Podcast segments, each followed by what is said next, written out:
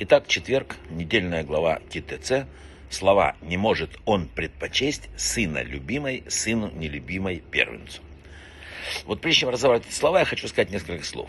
Э, есть еврейская молитва Амида, э, такая 18 благословений, в которой как-то в конце полагается молящемуся отступить на три шага назад с поклоном царю царей. Но если сзади молящегося стоит другой человек, еще не завершивший молитву, то Галаха запрещает пятиться назад, если их разделяет меньше двух метров.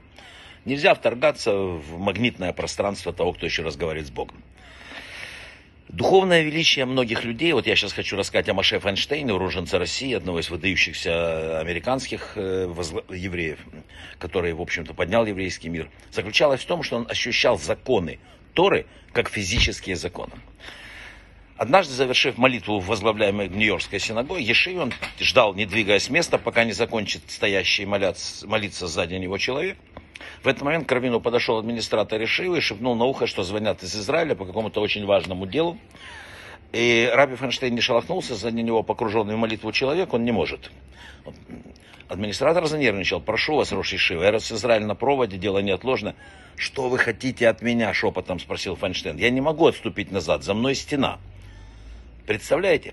Десять заповедей давно превратились для многих людей в десять рекомендаций. Но заповеди Торы это не рекомендация, а объективная реальность. Хотя мы не видим этой реальности, как не видим магнитных полей, радиоволн, они все равно никуда не исчезают. И вот Раби Файнштейн просто не мог сделать три шага назад, буквально в физическом смысле, а не потому, что был такой принципиальный. Он не мог нарушить Галаху, потому что духовная реальность, возникающая, поставила за его спиной барьер. Именно так должен человек относиться к заповедям. Нет, значит нет. Эта заповедь сформулирована на первый раз, на первую очередь странно, возвращаясь к началу. Не сможет он предпочесть. Не написано нельзя, написано не сможешь. То есть Бог так устроил этот мир, что ты все равно, когда даже нарушаешь, тебе кажется, ты не сможешь их нарушить. Например, 10% сказано, надо отдать на благотворительность или там на синагогу. Ты не можешь нарушить эту заповедь. То есть ты можешь их не отдать. Но тогда у тебя это уйдет, не дай бог, на врачей, на адвокатов, на кого угодно. Так устроена объективная реальность мира. Э, Тора не просто дает нам определенный кодекс поведения и требует соблюдения его. Она формирует качество характера человека.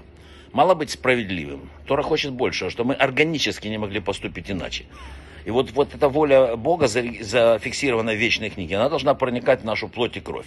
До такой степени, что мы своим зрением внутренним видели стену в виде э, вот этой вот э, запрещения. Первый стих этой недельной главы говорит, когда выйдешь на войну против твоих врагов. Раши нам объясняет, что сказанное в отрывке относится к дозволенной войне. Это э, война, которая объявляет по выбору, в отличие от заповеданной, на которую выходят все.